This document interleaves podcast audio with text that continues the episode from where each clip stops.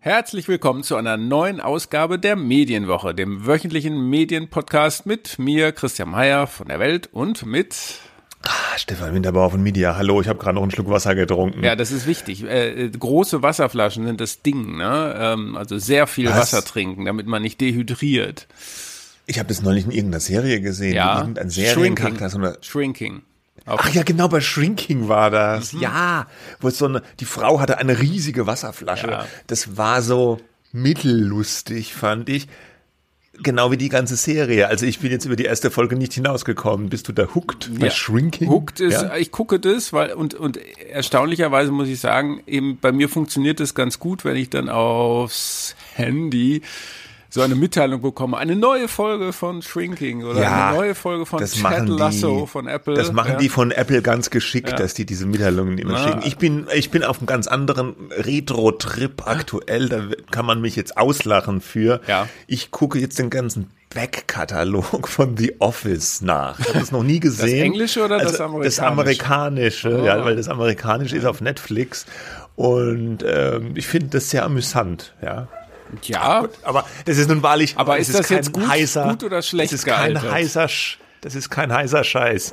Also ich find's gut gealtert. Man sieht natürlich, es ist schon ziemlich alt. Also in den ersten Staffeln, wo ich da jetzt rumgurke, da haben die Leute zum Beispiel noch keine Smartphones, sondern so kleine Klapptelefone. Das ist so ein bisschen ja befremdlich. Aber das, okay, äh, ich das meine, amerikanische ist mit diesem äh, Steve Carell. Steve Carell. Und ja, das ja, Englische ja. war mit Ricky. Ricky Gervais. Gervais. Genau. Der hat es ja auch erfunden. ja, genau. Tja, Und wahrscheinlich damit seine Millionen gemacht. da wünsche ich dir Deutsch, noch viele schöne Stunden. Ja, es sind neun, es sind neun Staffeln.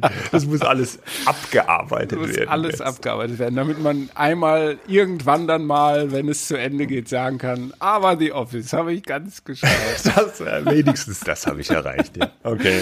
Gut, aber ich wollte noch ganz kurz anmerken, ähm, wir, äh, auch da, damit die Hörerinnen und Hörer das auch mal wissen, was wir hier für eine wertvolle Arbeit leisten.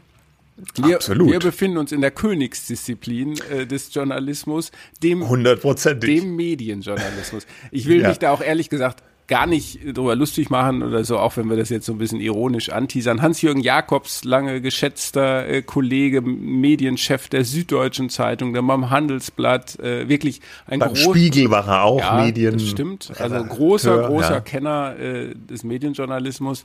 Ähm, äh, schreibt immer noch, aber mehr Bücher, ähm, aber immer Beim Handelsblatt schreibt er aber auch immer noch, auch immer Ja. noch über Medienthemen. Genau, der hat jetzt bei EPD Medien oder beim, ja doch, bei EPD Ja, Medien, doch. diesem Fachdienst, einen kleinen Essay geschrieben, äh, wo er sich über den Zustand des Medienjournalismus beklagt und sagt, die Landschaft liege in Trümmern, ja, eine Trümmerlandschaft. Er bezieht sich da aber vor allem darauf, Das hat er doch sonst über Bertelsmann oder Gruner und Jahr geschrieben, dass da alles in Trümmern liegt. Das, das äh, irritiert mich übrigens ehrlich äh, so ein bisschen, dass eigentlich, dass sich das eingebürgert hat, dass bei Gruner und Jahr ständig nur von einem Kahlschlag die Rede ist. Und das, das übernehmen eigentlich alle so, obwohl es eigentlich, äh, so kritisch man das sehen kann, kein Kahlschlag ist. Das ist einfach so, dass äh, ja, der Gruner und Jahr Kahlschlag. Ja, sorry, 70 Prozent äh, der, äh, des Umsatzes bleiben einfach mal bei Bertelsmann. Und nicht umgekehrt, nur noch 30 Prozent. Das ist kein Kahlschlag. Es ist kein Ja, Kahlschlag. Ja, ja, aber kommt drauf an. Nee, wie ist du es, das es ist einfach kein Kahlschlag. Ja, ist es also, nicht. Ja, von der Auflage und Umsatz her schon, aber wenn man jetzt die Anzahl der Titel nimmt, gehen Ja, aber halt das sind doch alles. Ableger. Ich will das gar nicht verharmlosen. jetzt Ich will nicht so nur auf. die Perspektive mal ein bisschen. Kahlschlag, ja klar, ist der Kahlschlag. Hm, ja, das ist. äh, Wir wollten aber eigentlich doch über wollten- Hans-Jürgen Jakobs und seine. Königsdisziplin ist ja Nee, also Hans-Jürgen hat äh, geschrieben, äh, schaut man auf die deutsche Realität des Medienjournalismus, sieht man eine Trümmerlandschaft. Unter den Tageszeitungen haben beispielsweise nur noch Süddeutsche Zeitung, Frankfurter Allgemeine Zeitung und Taz glücklicherweise ein Medienressort, das den Namen verdient. Da, ähm, also ich meine, ich sehe das so ein bisschen zwiegespalten. Ja, es ist richtig, ich glaube, der Medienjournalismus genießt, hat noch nie genossen eigentlich den Stellenwert, den er genießen müsste, weil wir uns ja wirklich mit der Branche auseinandersetzen und das oft manchmal unbequem ist, unbequem für andere Medien, unbequem aber auch manchmal für die eigenen äh, Medien und Chefredakteure.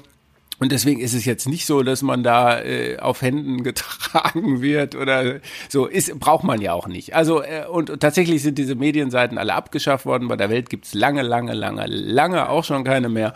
Äh, und so, ich bin da mehr oder weniger Einzelkämpfer. Ähm, so, aber auf der anderen Seite muss man sagen, äh, ja, eine Trümmerlandschaft finde ich sieht anders aus, wo, es auch so viele nach wie vor, man kann das erstaunlich finden oder nicht, äh, Medien gibt, die sich mit Medien beschäftigen. Also ihr macht, also das sind die klassischen Branchenmagazine. Ähm, Thomas Lückerath von DWDL, diesem anderen Branchendienst, einem anderen Branchendienst hat sich da auch kritisch zu Wort gemeldet, da gäbe es doch eigentlich mehr. Äh, und, und teilweise hat sich der Medienjournalismus, wenn man das so will, ja auch in die sozialen Medien verlagert, weil sich jetzt jeder über Medien äußern kann. Und ich finde, das wird gerade im Bereich Medien durchaus auch wahrgenommen. Äh, hier über Medien, äh, ja. Medien, Insider, was weiß ich alles. Also ich finde auch, es gab fast noch nie so viel Medienjournalismus wie heute, oder? Finde ich fast so. Aber digital halt hauptsächlich, wie du sagst, diese ganzen Angebote. DWDL, Kress, Wir, Turi 2 mit seinem Newsletter, äh, äh, ja, Medieninsider, Übermedien natürlich, gibt doch ganz viel. Klar, die Seiten sind nicht mehr da, diese Medienseiten. Es hat sich halt verlagert. Ja. Ja. Was, was, was vielleicht schon stimmt, ich glaube, aber auch gerichtet an die Medienseiten. Es ist ja jetzt nun nicht so, dass die Medienseiten jetzt voll äh, das super äh, hyper tolle Programm machen und alle anderen stinken ab. Die, die Medienseiten selber sind ja auch oft zu Besprechungsseiten von, von Serien und, und anderem und vor allem Kritik an den sozialen Medien, an den Tech-Konzernen gewinnen. Das ist auch alles wichtig. Ich will nur damit ja, ja, sagen, okay. äh, sozusagen diese Kritik, äh, was man so früher hatte, als wir jetzt angefangen haben vor Jahren. Äh, Ganz lange her. Ja, äh, dass dann auch noch wirklich also wenn man einen Medienkonzern noch kritisieren darf, dann ist es eigentlich vor allem Springer äh, und dann hört es auch schon lange auf. Wann hat man die letzte kritische... Und die öffentlich-rechtlichen. Ja, ja, die, die sowieso, ja, ja naja, klar, das stimmt. ähm, so, aber ja. Und Krone und Ja. Ich finde, ja, Krone und Ja, den Karlschlag bei Krone und Ja. Ja, ja, genau. Ja, Nein, ja. also ich, ich, also einerseits stimme ich ihm in einigen Punkten zu, in anderen muss man sagen, naja, also äh, gibt schon eine Vielfalt da, ne? So. Also früher habe ich das so wahrgenommen, auch dass so ein bisschen Medienseiten von den Verlagen sich auch so ein bisschen geleistet wurden, um auch mal so ein bisschen gegen die Konkurrenz ein bisschen stänkern oder schießen zu können, ja. Also, äh, um da mal auch was, so ein paar Nickeligkeiten abzufeuern, weiß nicht, hab's jedenfalls so wahrgenommen. Das, das leistet man sich heute jetzt einfach nicht mehr so, weil, äh, äh, ja, weil die Zeiten halt einfach härter geworden sind, gerade für die, die Tageszeitungen.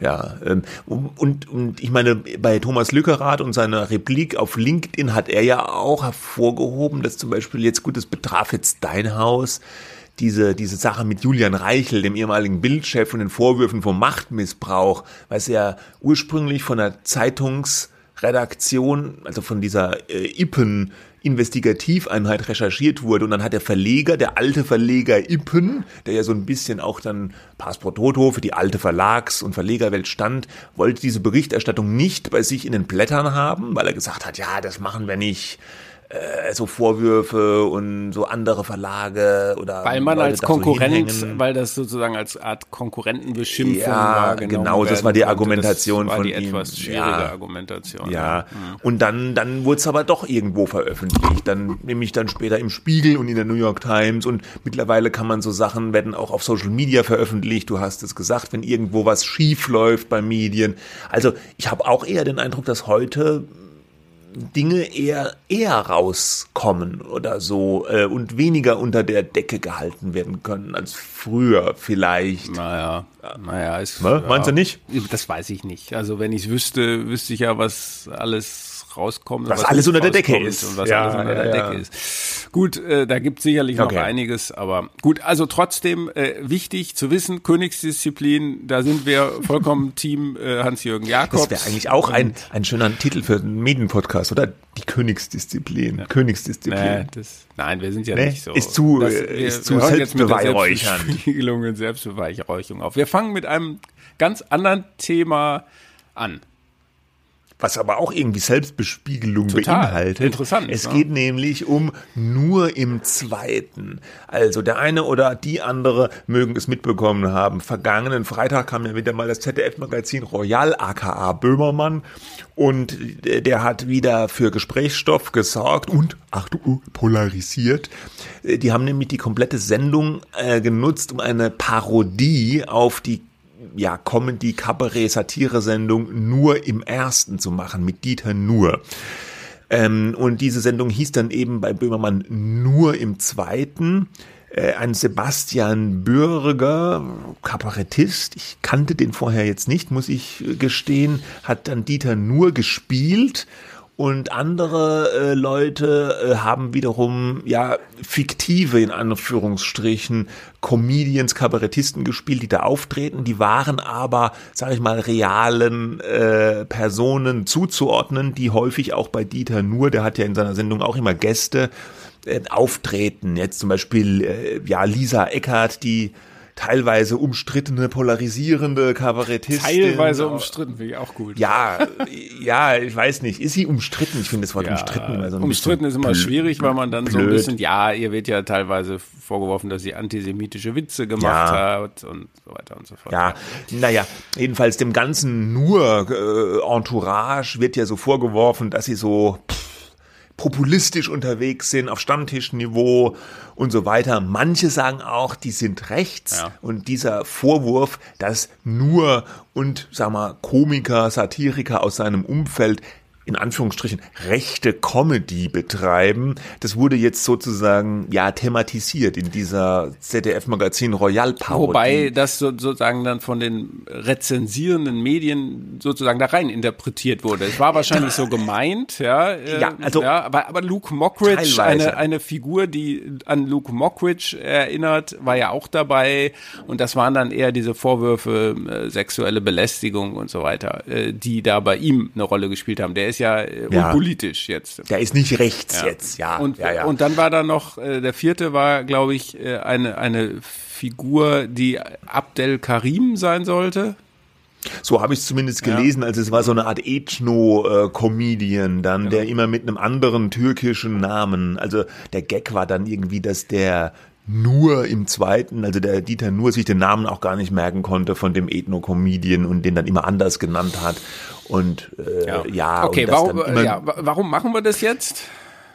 Äh, warum, äh, weil das Ganze eine Diskussion ausgelöst hat und eine, eine große Rezeption. Also äh, wie du schon sagst, ähm, die, die Berichterstattung ist ganz stark darauf abgehoben, dass jetzt sozusagen die rechte Comedy von Dieter Nuhr und Konsorten sozusagen entlarvt wird, vorgeführt wird. Es war die Rede von einer brillanten Satire, also von, von ganz toller Idee, dass das eben dahin geht, wo es weh tut, schmerzhaft anzuschauen. Auch das Publikum war offenbar gebrieft, immer zu lachen an diesen Stellen, wo es eigentlich gar nichts zu lachen gab. Ja, das wollte Aber ich dich vielleicht mal fragen. Also äh, Hören wir ganz kurz ja, mal ne- rein. ja, ich ja, gut. Also, dass wir so ungefähr wissen, wovon wir Ja, gut, reden. zum Viele haben es wahrscheinlich mitbekommen. gleich, ja. Mhm. Ich habe äh, ich hab zwei Ausschnitte vorbereitet. Einmal hier Sebastian Bürger als Dieter Nur in dieser ZDF-Magazin Royal-Sendung. Ja, es ist heutzutage ja fast unmöglich, was zu sagen, ohne irgendwelche Gefühle zu verletzen. ne? Oh, ah, der Putin, der Putin, ah, Mensch, Mensch, Mensch. Das hat er sich auch bestimmt alles ganz anders vorgestellt, ne, der Putin. Hier, da. Putin soll vor den Internationalen Strafgerichtshof wegen Kriegsverbrechen. Oha. Oha. Als wäre er der Präsident irgendeiner Bananendiktatur in Afrika. Ist Putin jetzt wirklich eigentlich Kriegsverbrecher oder versteht er auch einfach nur die Welt nicht mehr? So, ja, und jetzt noch der, der zweite Ausschnitt. Das ist eben, äh, wie schon an, angesprochen, eine Sophie Berger, österreichische Kabarettistin, offenbar, die äh, erkennbar Lisa Eckhardt ja, spielt, die aber in der Sendung Millie Probst hieß. Warum, weiß ich nicht. Vielleicht war es ein Insider. Hier, bitte. Ich bin Ausländerin. Ja, Richtig, ich bin Ausländerin, ich sage es frei heraus. Ich komme aus Österreich. ja. Was würden Sie sagen, wenn ich hier mit sogenannten Rasterlocken vor Ihnen sprechen würde? Werde ich dann verhaftet von der Polizei im Netz? Vogue Stapo? Werde ich eingesperrt ins Twitter-Gefängnis? Wo auch immer es sich befindet. So, jetzt muss man ja schon sagen, ähm, technisch fand ich die Parodien so vor allem bei diesen beiden schon ziemlich gut. Also ich fand der Bürger hat den nur gut gegeben, was so Betonung, Gestik und so weiter betrifft. Dieses äh, dieses Raunen von Dieter Nur, das hat er schon gut gemacht, so als Parodist fand ich und auch die Sophie Berger als Lisa Eckhardt fand ich ja gut. Man man hört es ja jetzt vielleicht, wenn man die nicht sieht und nur hört, da hast, könntest du wirklich denken, du hörst jetzt Lisa Eckhardt sprechen. Hängt natürlich ein bisschen auch mit dem Österreich österreichischen Akzent zusammen. Ja, wenn eine Frau so betont ja. und so österreichisch ja, spricht, klingt's dann irgendwie so. Äh, bei Dieter Nuhr, den finde ich jetzt tatsächlich schon nicht so ganz einfach zu parodieren, hat er aber gut gemacht. Mein Problem sind da eher die Inhalte. Also äh, äh, das, was, was dann gesagt wurde. Also ich zum Beispiel diese Ausschnitte, klar, die sind jetzt auch aus dem Kontext gerissen, aber ich habe auch die ganze Sendung gesehen. Ich fand auch, wenn man es im Kontext betrachtet, die ganzen Texte, die waren überhaupt nicht witzig und ich fand die auch nicht so äh, besonders entlarvend. Ich fand es einfach nur ja so platt. Kur äh, kurze und, Frage, also Zwischenfrage. Ja. ja, also erste Frage, Zwischenfrage. Erste Frage, guckst du Dieter nur und bist du mit dem Werk der anderen dort dargestellten Comedians gut vertraut? Äh, teilweise. Okay. Also ich habe mhm. ich, ich gucke Dieter nur ab und ja. zu, ja. ja. wenn ich mal beim Zappen mhm. reinschalte, manchmal wird es ja auch auf Dreisat oder so wiederholt ich gebe zu, dann bleibe ich da auch öfters schon mal hängen. Musst Kommt du nicht Besseres. Äh, das ist ja keine. Ja, und ja. ich finde es, ich finde es auch in, im Regelfall eigentlich ganz lustig. Okay, zweite Frage. Ich gucke das, zweite ja. Frage. Glaub, ja. Glaubst du, dass diese Persiflage witzig sein sollte?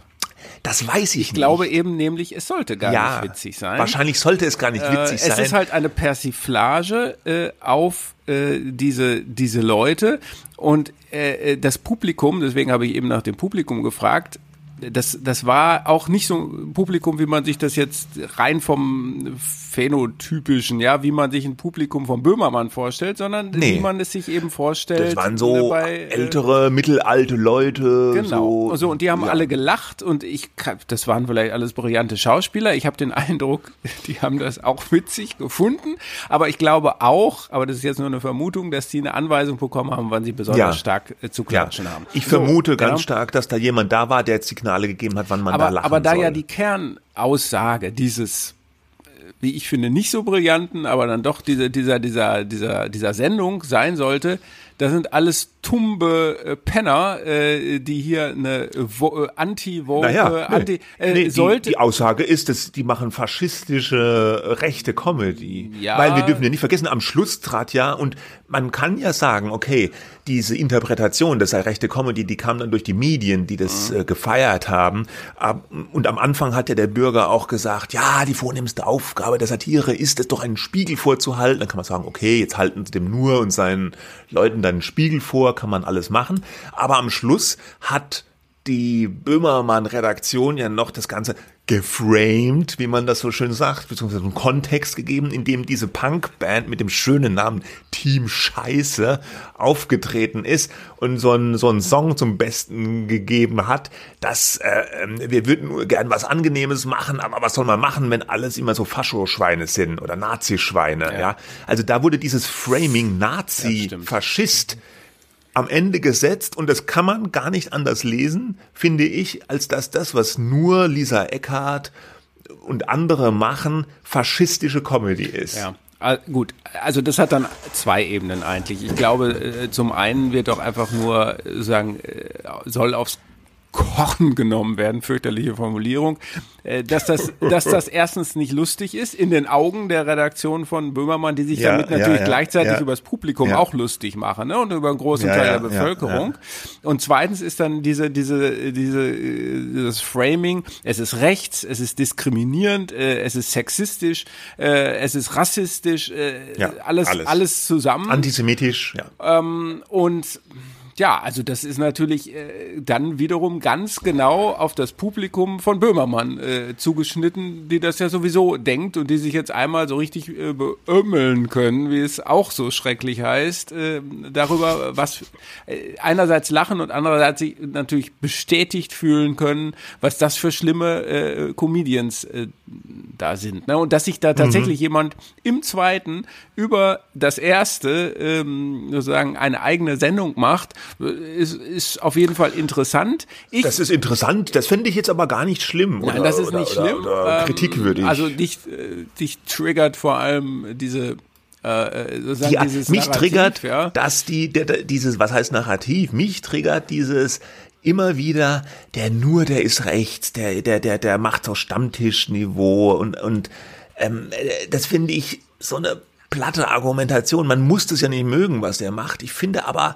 ich, ich kann das null rechts finden und, und, und null totalitär oder gar faschistisch, was der Ja, macht. das sind Also, natürlich äh, wieder Begrifflichkeiten, äh, wenn die da ins Spiel gebracht werden, die äh, das die hat da kein, das finde ich hat weder, das hat kein Maß, also komplett sind, über, ja. ja, ja, ja. Ich muss mal sagen, ja, man kann ja sagen, ich finde ihm seine Witze blöd oder Stammtischniveau von mir aus, ja, kann man finden.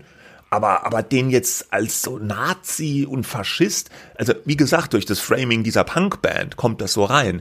Und es wurde ja auch von den Medien in großen Teilen so verstanden. Der Tagesspiegel hat dann doch tatsächlich geschrieben von der Banalität der Bösen, die da äh, herauskommen würde. Da haben sie auf Twitter dann ordentlich Kritik, Kritik bekommen, weil das ja eigentlich das Buch ist von Hannah Arendt, was sich auf NS-Verbrecher bezogen hat haben sie dann im Internet geändert, die Überschrift, und haben die Banalität des Bösen rausgenommen. Ja, Ja, womit Aber sich mal wieder beweist, äh, dass sozusagen, äh, selbst wenn man dann auf der Seite von Böhmermann schreibt, kann man sich auch äh, vollkommen verhauen, mit ebenso, auch mit vollkommen beknackten Vergleichen. Also das, Ja.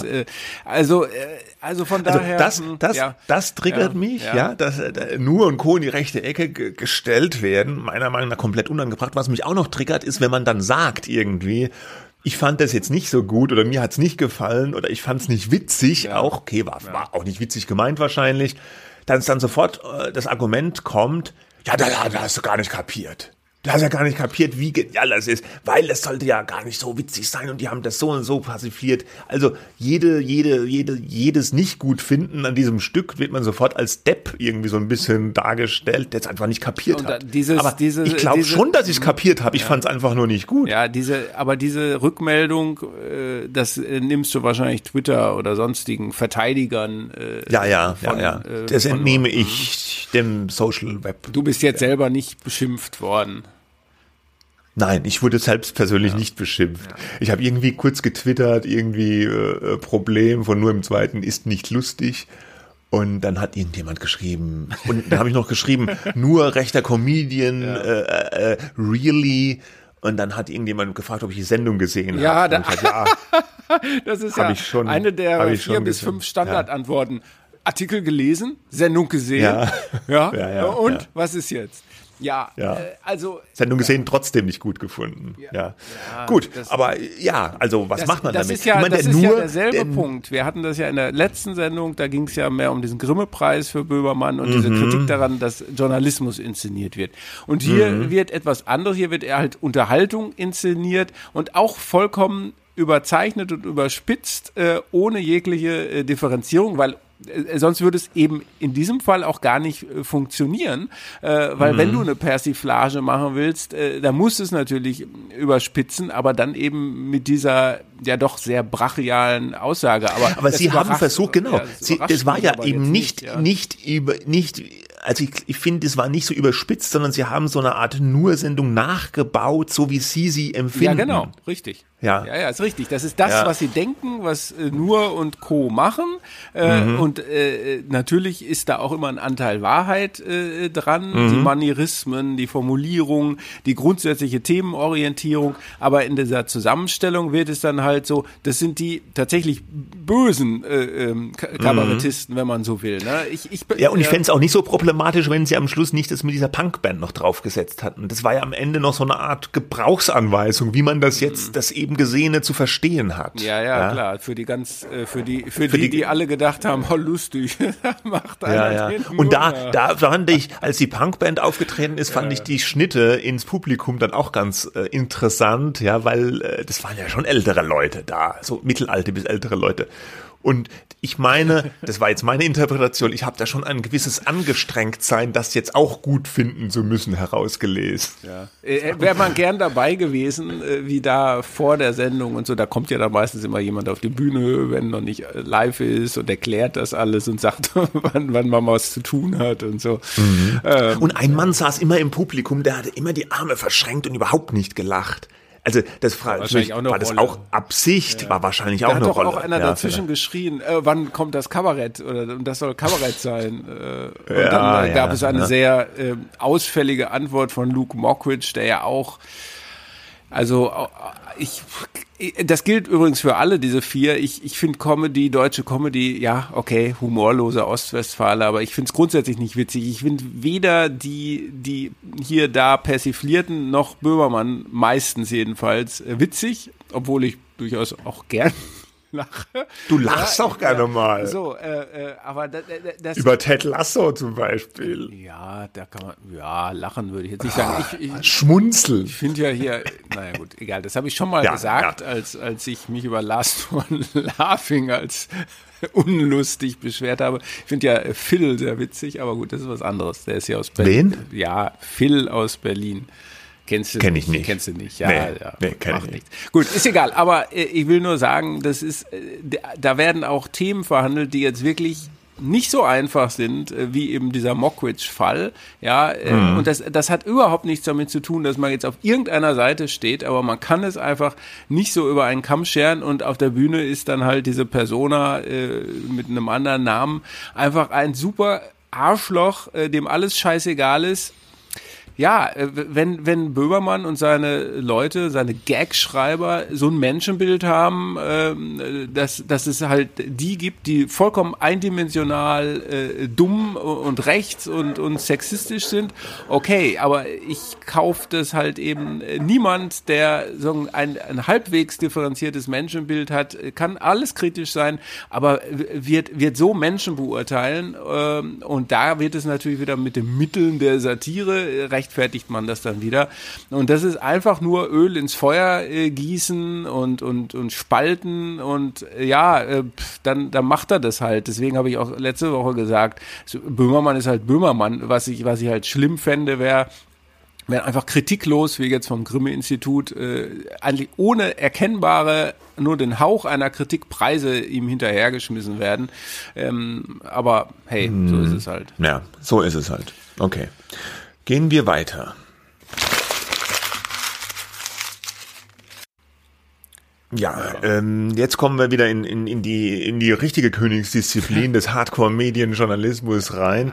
Diese Woche hat einer unserer mächtigen CEOs, Bert Ha- Ha- Habe? Habetz. Habetz. Habetz. Ja. Spricht man ihn Habetz aus? Habetz. Habetz.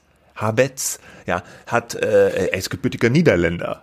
Ja, Ja, wahrscheinlich Ja. ist er es immer noch. Also nicht nur Wahrscheinlich ist es gebürtig, immer er noch. Wahrscheinlich einen Ja. niederländischen Ähm, Pass. er ist er ist CEO von Pro7 Sat1, dem großen, dem einen großen Privatfernsehkonzern in Deutschland neben der RTL-Gruppe und er hat diese Woche seine Strategie vorgestellt, wie er gedenkt, dass der Sender künftig in den Erfolg geführt wird. Du warst dabei, gell? Ich, persönlich war, Ja. war nicht, Nicht dabei, war das nur virtuell? War das nur virtuell?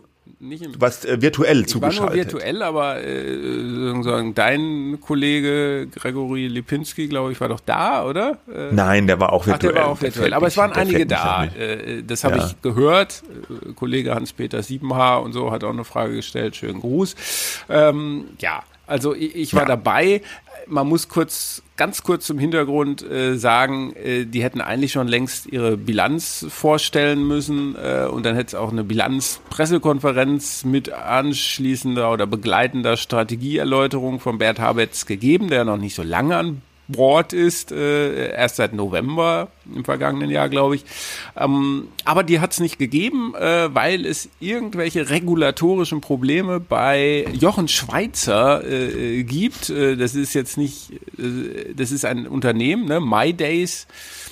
Jochen Schweizer. Ja, MyDays und Jochen MyDays Schweizer und gehören Jochen zusammen, Schweizer, genau, ja. das sind so Veranstaltungen, so Events, ne? Wenn man So mal Gutscheine. was crazy, wenn man mal so richtig crazy aus dem Flugzeug mit dem Fallschirm äh, dran springen will, dann Wenn du mit dem. Candlelight Kandelaber aus dem Flieger springen willst, bist du da richtig aufgehoben. Genau, so- so Oder dem Leben einen eine Kick Alpaka, geben, eine Alpaka-Wanderung. Die haben alles Mögliche. Genau, ja. Erlebnis, äh, das Leben Erlebnisgutscheine. machen und, Ja, und äh, ja. äh, vermitteln, dass man auch lebt und nicht nur vor sich hin Und, und vegetiert. Jochen Schweizer ist der, der, der, lustige Mann mit dem Bart und der Klatze, der früher mal bei der Höhle der Löwen saß. Und der hat diese Firma Jochen Schweizer ja gegründet, irgendwann an ProSieben verkauft, ProSieben Sat 1.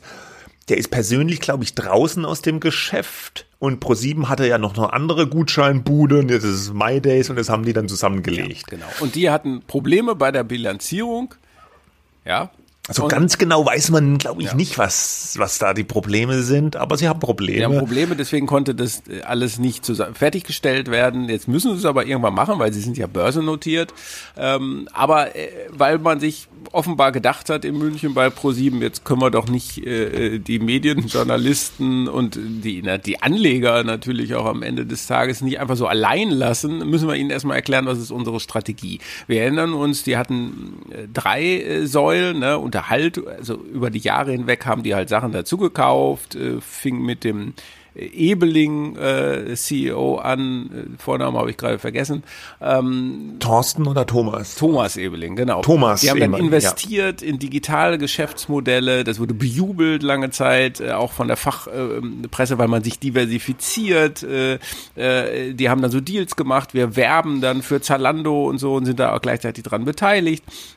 Äh, Dann haben sie das ganze Dating-Geschäft gekauft, äh, also Parship, Meet Group heißt es heute ähm, und verschiedene andere Sachen. Ähm, und äh, es hat sich aber über die Jahre hinweg ein Eigentümer mit eingekauft, die Media for Europe von der Berlusconi-Familie, italienische Medienholding. Äh, und die haben jetzt äh, in den vergangenen Monaten immer stärker Druck gemacht und hat gesagt, diese ganzen Nebengeschäfte, lasst das doch mal sein, konzentriert euch aufs Fernsehen. Ja, und dann wurde der CEO Rainer Beaujean verabschiedet. Man weiß nicht so genau, wie viel Druck MFE da gemacht hat, aber wahrscheinlich gab es da im Hintergrund schon freundliche Aufforderungen. Der wollte das aber bei diesen drei Säulen belassen. Und jetzt hat Bert Habetz äh, verkündet, ähm, äh, sie werden sich jetzt, also Pro7 Sat1 wird sich jetzt wieder voll aufs Entertainment konzentrieren. Und in diesem Entertainment-Komplex wird Join, die Plattform, über die wir hier schon verschiedentlich sprachen, die Streaming-Plattform, eine vollkommen zentrale Rolle spielen und alles andere muss sich dem mehr oder weniger unterordnen. Sie wollen ja die Parship Group eigentlich gerne an die Börse bringen, ja, und sozusagen versilbern. Das klappt im Moment nicht wegen dem blöden wirtschaftlichen Umfeld. Und ja, jetzt sich auf Entertainment konzentrieren und Join soll auf einmal den Ton angeben. Hm. Also ähm, er hat ja dann auch herausgestellt wohl, dass Join so als Koop, also dass Join, er sieht Join so als Plattform, wo auch andere Anbieter sich dann drauf tummeln können, Kooperationsangebot an die anderen Player in der Branche. Und das ist ja schon mal ein bisschen eine komische Aussage, weil diese Idee, dass Join so eine, so eine Plattform sein soll, wo auch andere mit drauf sollen, das war ja sozusagen, als Join gegründet wurde bei Pro7 Sat 1, äh, da war, das war ja damals schon die Idee. Also damals schon wollte man ja noch andere mit reinbringen. Da hat man dann ARD, äh, ich weiß gar nicht, ZDF auch, aber auf jeden Fall die ARD mit reingenommen.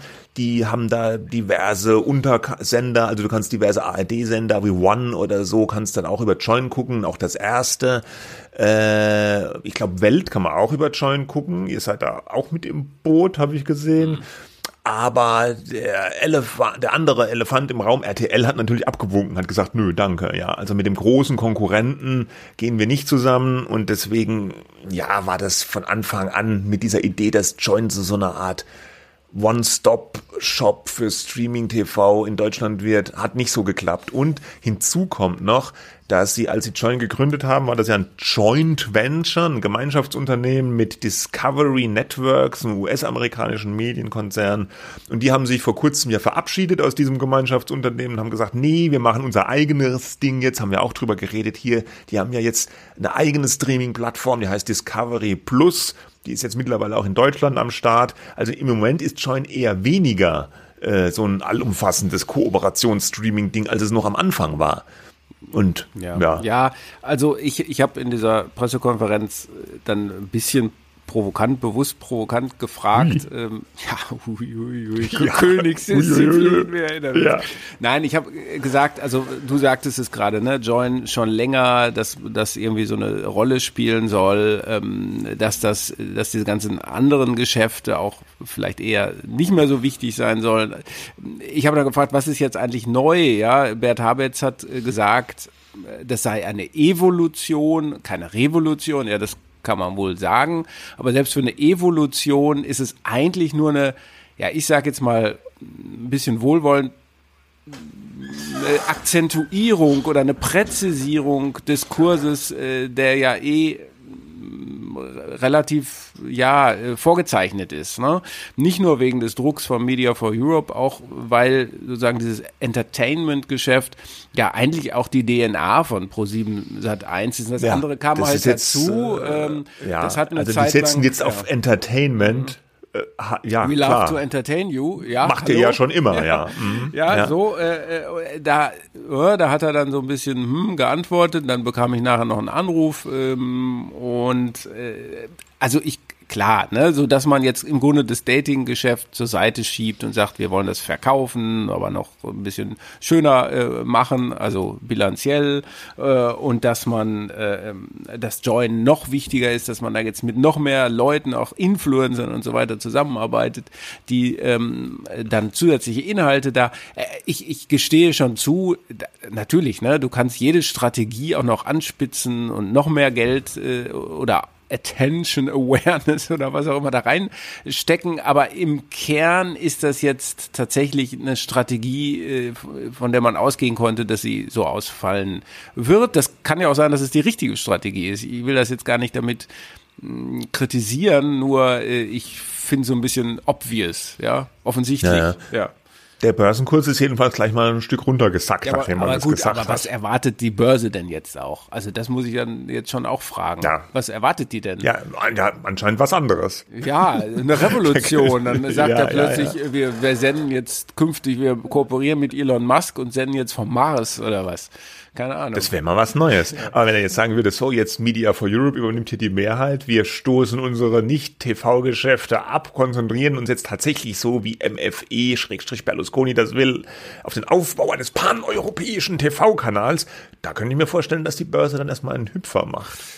Ja, aber, aber das dann das, will, so das, das wollen sie ja, ja, nicht. Ob, ja, weiß man auch nicht, klar. Ja. ja. Es gibt ja aber, auch noch eine neue Eigentümerin, äh, eine tschechische. Ja, diese Frau. Holding, ja, ich habe den Namen P, vergessen. PF, irgendwas mit P und F. Ähm. das, sind, das sind top informiert. Irgendwas mit P und F aus Tschechien. Nein, äh, nee, aber die hat auch 10 Prozent, äh, also diese, ja. dieses Unternehmen hält und die sind so ein bisschen noch, stoßen noch ein bisschen in die Diversifizierungsecke rein, also sind nicht ganz auf dieser MFE-Seite. Also will sagen, die bedienen da, sie sind da Diener mehrerer Herren, wie man immer als äh, Unternehmen natürlich seinen Eigentümern verpflichtet ist und wenn die großen Eigentümer andere oder zumindest unterschiedliche Auffassungen haben, naja, da muss man halt sehen, dass man es irgendwie mhm. hinkriegt. Ne? Und er hat nebenbei ja auch noch einen Stellenabbau angekündigt ja, stimmt, ne? Ja. im Konzern. Mhm. Ja, und man weiß nicht wie viele, aber ja, da schon über 1000 sein. Ja, das ist schon klar, das war wieder so dieses ja. typische, wir verkünden ja eine neue Strategie, aber äh, ach so, ja, Stellen, ja, auch. Mhm. Äh, mhm. Das machen ja alle äh, mehr oder ja. weniger im, im Augenblick. Das ist jetzt auch so ein bisschen Business as usual, aber da es vollkommen unkonkret ist, wo jetzt eigentlich genau abgebaut wird, ähm, kann man ja. das zur Kenntnis nehmen und sowas freut die Anleger dann ja doch eher. Ja, ja, ja aber in dem Fall auch, auch nicht. Ja, weil, okay. Weil es so unkonkret war wahrscheinlich. Ja, ja, ja, gut. Tja. Gut, drittes Thema. Nochmal. Künstliche Intelligenz. Ich, ja, ich, ja, ja, eine gewisse Schwere macht sich bei mir breit bei diesem Ah, Thema. wirklich? Alles ist immer künstliche Intelligenz. Jetzt, ja gut, der Papst in der Daunenjacke war ja auch gefaked. Du hast es mitgekriegt, ne? Ja. Und äh, ja, mit Journey ist jetzt nur noch kostenpflichtig, weil die Leute da so einen Käse immer mitmachen. Ja. Aber die Woche war das eigentliche ja, Thema, das eigentliche neue Jahr. So einige Leute, was heißt einige tausend Menschen, auch solche, die sich damit auskennen, haben gefordert, stoppt jetzt mal diesen Irrsinn mit der KI. Wir müssen uns erstmal überlegen, äh, was das alles machen kann, oder? Ja, jein.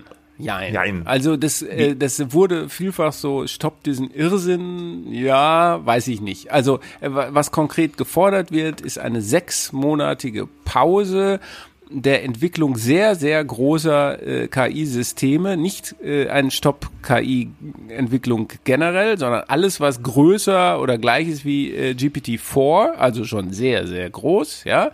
Ähm, und äh, äh, ja, äh, genau, aber ich glaube, Gewicht bekommt es dadurch, äh, dass das nicht irgendwelche Leute sind, die das unterzeichnet haben, wirklich, äh, ja, die Creme de la Creme der KI-Forschung, vor allem aus den USA und all- die Headliner äh, sind aber Elon Musk, ähm, Natürlich. Natürlich, ja, obwohl der da ein sehr zwiespältiges Verhältnis hat, aber er hat schon lange äh, vor KI und den möglichen Folgen gewarnt. Dann Apple-Mitgründer Steve Wozniak, also der andere, ne, neben Steve Jobs. Der iWatts, ja. Dann äh, Yuval Noah Harari, der Bestseller-Autor. äh, Und auch Skype-Mitgründer Jan Tallinn. Äh, und, und, äh, aber der eigentliche Kopf, glaube ich, oder denke ich mir so hinter der Sache, ist ein äh, Professor vom MIT, der heißt Max Tegmark, der ist gebürtiger Schwede, aber schon lange in den USA. Der hat ein Buch geschrieben, es hieß Leben 3.0, das ist schon 2017 erschienen. Und da hat er, finde ich, sehr, sehr anschaulich äh, sozusagen über die Chancen und die Gefahren natürlich von KI geschrieben. Und das sind Leute, äh, die finden KI gut, ja. Das sind Leute, die die Forschung vorantreiben, die die Entwicklung vorantreiben, die das alles nutzen wollen.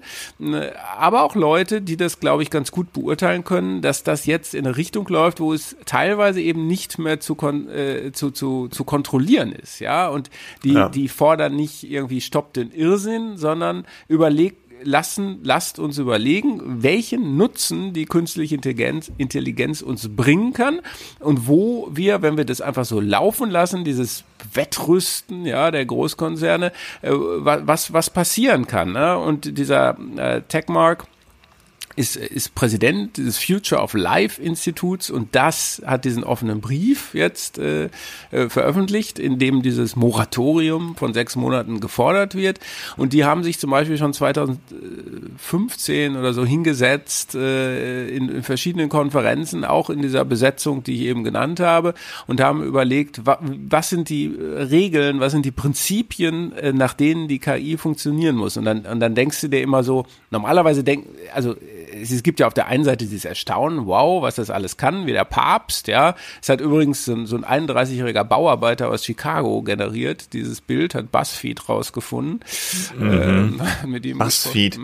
Aber Buzzfeed ist ja auch diese Woche in Verschiss geraten, weil sie irgendwelche Reiseartikel angeblich von der KI haben schreiben Ja, lassen und genau. es nicht äh, angegeben Ne? haben so, sollen. ähm, will aber nur sagen, wenn man sich mal die Fragen, die, die diese Unterzeichner da äh, stellen, durchliest, dann denkt man sich so, eigentlich denkt man sich, ja, wird schon nicht so schlimm werden, ja, wird viel verändern, aber hey, ja, ähm, das iPhone hat mein Leben jetzt auch irgendwie nur besser gemacht.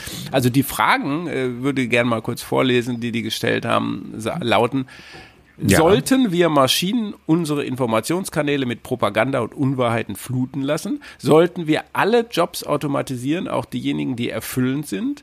Sollten wir nicht menschlichen Verstand entwickeln, der uns schließlich übertrifft, austrickst, überflüssig macht und ersetzt? Sollten wir den Kontrollverlust über unsere Zivilisation riskieren? Und ich, und ich denke, wenn, äh, wenn ernst. das sind aber, Ja.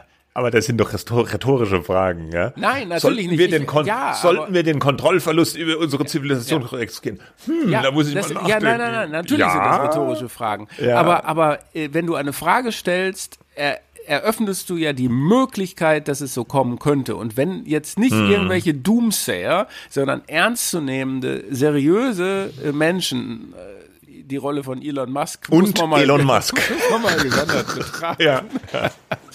Nee, aber also wirklich, ich glaube, viele von diesen ähm, äh, Experten kann man wirklich sehr ernst nehmen. Und wenn die bereit sind, solche Fragen zu formulieren, die ja schon an die Apokalypse heranreichen, ja, äh, Mhm. dann finde ich, muss man das ernst nehmen. Ob jetzt so ein, ein Moratorium tatsächlich was bringt, weil im Hintergrund arbeiten vielleicht düstere Mächte einfach trotzdem weiter, ja, und lachen, äh, das ist die eine Sache. Ne? Aber ich glaube, man muss es einfach Aber wäre das überhaupt möglich, ein solches Moratorium? Ich meine, wer soll denn das durchsetzen? Wer soll das kontrollieren? Ne? Das wäre ja so eine Art freiwillige Selbstbeschränkung, wo sich irgendwelche Tech-Konzerne, die in der KI-Entwicklung äh, investiert sind, jetzt sagen, okay, ja, stimmt, könnte gefährlich sein. Jetzt, was? Machen wir alle mal, machen wir alle mal Stopp? Und, und wer sagt denn dann, dass Google oder Microsoft oder Meta oder wer auch immer, OpenAI, ja, es ist ja Microsoft im Wesentlichen, dann nicht doch hin, hintenrum, wie du sagst, ja, doch weiterentwickeln, sonst machen die anderen das vielleicht auch und dann sind wir nach sechs Monaten im Hintertreffen oder so. Also es ist ganz schwierig doch wahrscheinlich, das umzusetzen, selbst wenn man das will. Ja klar, aber ich glaube, die Absichtserklärung ist natürlich an sich schon eine äh, schon eine, eine Maßnahme. Man, also es ist eigentlich natürlich vollkommen mm, unrealistisch, dass man eine Forschung, jedenfalls auf dem ganz höchsten Level, einfach mal so aussetzt. Aber, naja gut, es gibt äh, lange, sagen, haben diese ganzen Atomwaffenabkommen natürlich auch äh, funktioniert. Ja, aber dann, Zwischen Staaten. ja, genau. Und, und die sagen auch, wenn das die nicht selber machen, müssen die Staaten einschreiten. Ne? Das ist natürlich harter ja. Tobak. Ja, äh, ich, ich ich bin da auch. Und das äh, ist aber auch wieder so eine Sache. Stoppen die Amerikaner dann ihre KI-Entwicklung und trauen den Chinesen, dass sie das auch machen? Ja. Schwierig. Ja gut, oder? aber ne, so wie, wie bei vielen Dingen ist man ja auf die Vernunft angewiesen. Die haben jetzt selber, man kann sich ja fragen, wann überhaupt hat man, hat man schon mal bei der Entwicklung der Menschheit und der Forschung und der Technologie überhaupt mal auf den Pause-Taste gedrückt. Äh, und dann zitieren die in ihren Fußnoten, äh, nennen Beispiele, nämlich das reproduktive Klonen von Menschen, Eingriffe in die Mhm. menschliche Keimbahn, äh, die Funktionsgewinnforschung, das Gain of Function Research. Gain of Function. Und, ja. äh, ist aber auch ja umstritten, ob da wirklich nicht irgendwo, ja, Ja, Stichwort ja. Corona, ja auch. Leute trotzdem dran rumgeforscht haben. Sicher, natürlich, das kannst du ja auch überhaupt nicht so kontrollieren. Können ja keine Drohnen durch die Gegend fliegen und dann gucken, wer da gerade unerlaubt an KI forscht. Ich finde, als Signal und anders kann es ja auch gar nicht gemeint Ja, sein, genau. ist es schon irgendwie wichtig und ernst zu nehmen und deswegen kann und sollte Ich man finde ja drüber auch, reden. ich finde ja auch durchaus, die haben recht. Ja, also ich, äh, ich finde das auch äh, durchaus bedenkenswert. Äh, Und klar, also ich, ich kann es mir immer noch nicht so richtig vorstellen, dass diese Dinger tatsächlich so gefährlich und gut werden, also gut im Sinne von, dass sie Menschen wirklich ganz ersetzen können. Aber keine Ahnung, ich weiß es nicht. Ich meine, die Ergebnisse, die die Dinger produzieren, die sind ja schon erstaunlich. Also, okay, der Papst in der Daunenjacke und so, das hat, das hat auch jetzt jemand, der wirklich sehr, sehr gut Photoshop kann, auch zumindest wahrscheinlich fast genauso gut hinbekommen können. Aber nicht so Aber das schnell. Nicht so schnell. Und jetzt kann es halt dann jeder, der irgendwie dann zum Mid-Journey sagt, mach mir mal den Papst in der Downjacke, da musst du dann keine Qualifikation mehr haben äh, als, als, als Photoshop Künstler, ja, um das zu machen, weil die KI das genauso gut kann. Ja, Ja, das ist natürlich die menschliche Reaktion, immer erstmal erstaunt zu sein, wenn man was sieht. Ja, kann man dann ja auch tatsächlich selber ausprobieren. Ähm, auf der anderen Seite spielt man die Rolle dann auch gerne herunter, weil man sich natürlich nicht selber äh, sagen, geistig wegrationalisieren äh, will.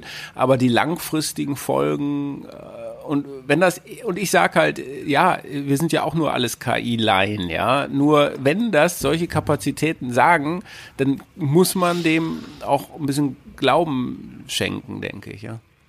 ja, ja, klar, sollte man ernst nehmen. Gut, das Thema KI wird uns sicherlich das Jahr hindurch noch begleiten mit ganz viele Sachen, die, die dieser ChatGPT wieder ausgeheckt hat, oder? Ich glaube allerdings, du hast es eingangs gesagt, ne, ich glaube, dass das ganz viele Leute, und das ist keine sozusagen Publikumsbeschimpfung oder so, aber ich glaube, sie interessiert es nicht so. Ne? Man nimmt das. Ja, klar, hin, äh, weil man kann das auch nicht so fassen. Ja. Es ist so, es ist ja so, so, so ein Gimmick, irgendwie so ein neues technisches Gadget, wo man irgendwie was machen kann mit und irgendwelche Leute flippen da jetzt aus drüber. Guck mal, was der schon wieder gemacht hat, der ChatGPT. Jetzt hat er schon wieder hier ein Examen bestanden. Huiuiui.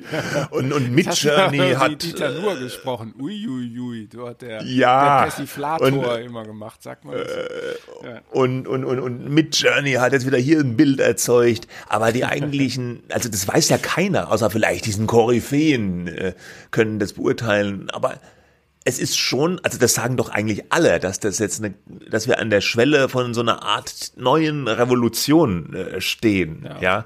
nach der digitalen Revolution jetzt diese KI-Revolution und was das wirklich bedeutet, weiß man einfach noch nicht. Wissen wahrscheinlich die Experten auch noch nicht. Selbst wir als Königsdisziplin. Selbst wir müssen hier sagen, sorry, erstmal abwarten. Ja. Aber aber äh, aber in der Tat, äh, wenn man unseren, wenn man, ich sag jetzt mal eine Folge von unserem Podcast nehmen würde würde, könnte man uns schon eine künstliche Sendung mit uns erzeugen. Und dann wäre ich mal. Könnte man da? Ja. Das frage ich mich, das sagen die immer. Ja, ja. Also ja, äh, und dann, dann könntest du praktisch sagen, gut, ich glaube das schon. Ich meine, wenn du jetzt äh, auch, auch, auch das sagen, ja, die sind nicht kreativ, aber so, ich glaube tatsächlich, dass die Leute das unterschätzen, äh, also oder überschätzen, was Kreativität ist. Also wenn ich jetzt jemanden habe, der hat einen bestimmten Schreibstil, was weiß ich, wer, wer hat denn einen bestimmten Schreibstil? Kafka. Äh, Kafka, ja, von mir aus. Dann tust du die KI füttern, wahrscheinlich ist die schon längst gefüttert mit allem, was der Kafka schon jemals geschrieben hat. Und er sagt mir, jetzt schreib mir eine Parabel im Kafka-Stil der würde das wahrscheinlich machen und zwar ziemlich ja, gut, so dass ja, du das nicht merkst. Ist, ja, ja, ja, natürlich. Ja, äh, und, und du könntest auch garantiert eine KI sagen, jetzt, ich schreibe heute keine Lust, meinen Wochenrückblick zu schreiben, da kippe ich die letzten zehn da rein und sag, hier schreibt man einen Wochenrückblick. Ja, ja dazu musst du natürlich die aktuellen Themen ansagen. Du musst es im Prompt schon angeben, worüber du schreiben willst. Du kannst es natürlich auch auswählen lassen, klar, aber ich glaube, der Aktualitätsbezug ist dann stärker, wenn. Ich habe neulich mal, ich nenne jetzt keine Namen, aber äh, das war für mich auch so ein Aha-Erlebnis. Da haben wir bei einem Interview, was wir gemacht haben in der Redaktion, die Person, die interviewt wurde, haben wir einfach ChatGPT gesagt, ganz aus der Lameng. Mach mal bitte, schreib mal bitte ein Interview mit Person XY zum Thema XY. Das Ergebnis, ich muss sagen, ja. es war ziemlich druckreif. Und keine weiteren Informationen. Der hat sich dann biografische Informationen und so waren da drin, aktuelle Informationen, keine Ahnung, wo der das hergeholt hat. Das Ergebnis war bestechend und es waren keine Kommafehler drin und der Konjunktiv war auch richtig gesetzt. Ja, ja, gut. Ja, mit dieser düsteren Version der dunklen Seite ja. der Königsdisziplin Medienjournalismus, glaube ich, können wir uns da verabschieden wir uns. Nächstes, ja, nächstes Wochenende ist, äh, ist das schon Ostern? Ja, nächstes Wochenende? Ja, ja, ist schon Ostern. Ja. Äh, du hast eine Interviewfolge vorbereitet mit Konstantin Schreiber. Die feuern wir dann ab, beziehungsweise du feuerst die dann ab. Und danach hören wir uns wieder. Mitte, hoffentlich. Äh, nee, warte mal, danach die Woche bin ich nicht da. Wenn du dann. Dann fällt eine Folge aus. Fällt eine Folge aus, außer du möchtest ein Interview mit einer KI führen, zum Beispiel. Ich überlege mir das noch. Oder mit dir selber. Nein. Nee, nee. Okay, nee, nee. Ja, okay, alles ja. klar. Ja. So. Also wahrscheinlich fällt eine Folge, ein, zwei Folgen fallen aus, aber wir bleiben dran. Wir hören uns wieder nach der kleinen Osterpause. Ja, okay. Ja. Bis dann. Nerven behalten. Tschüss.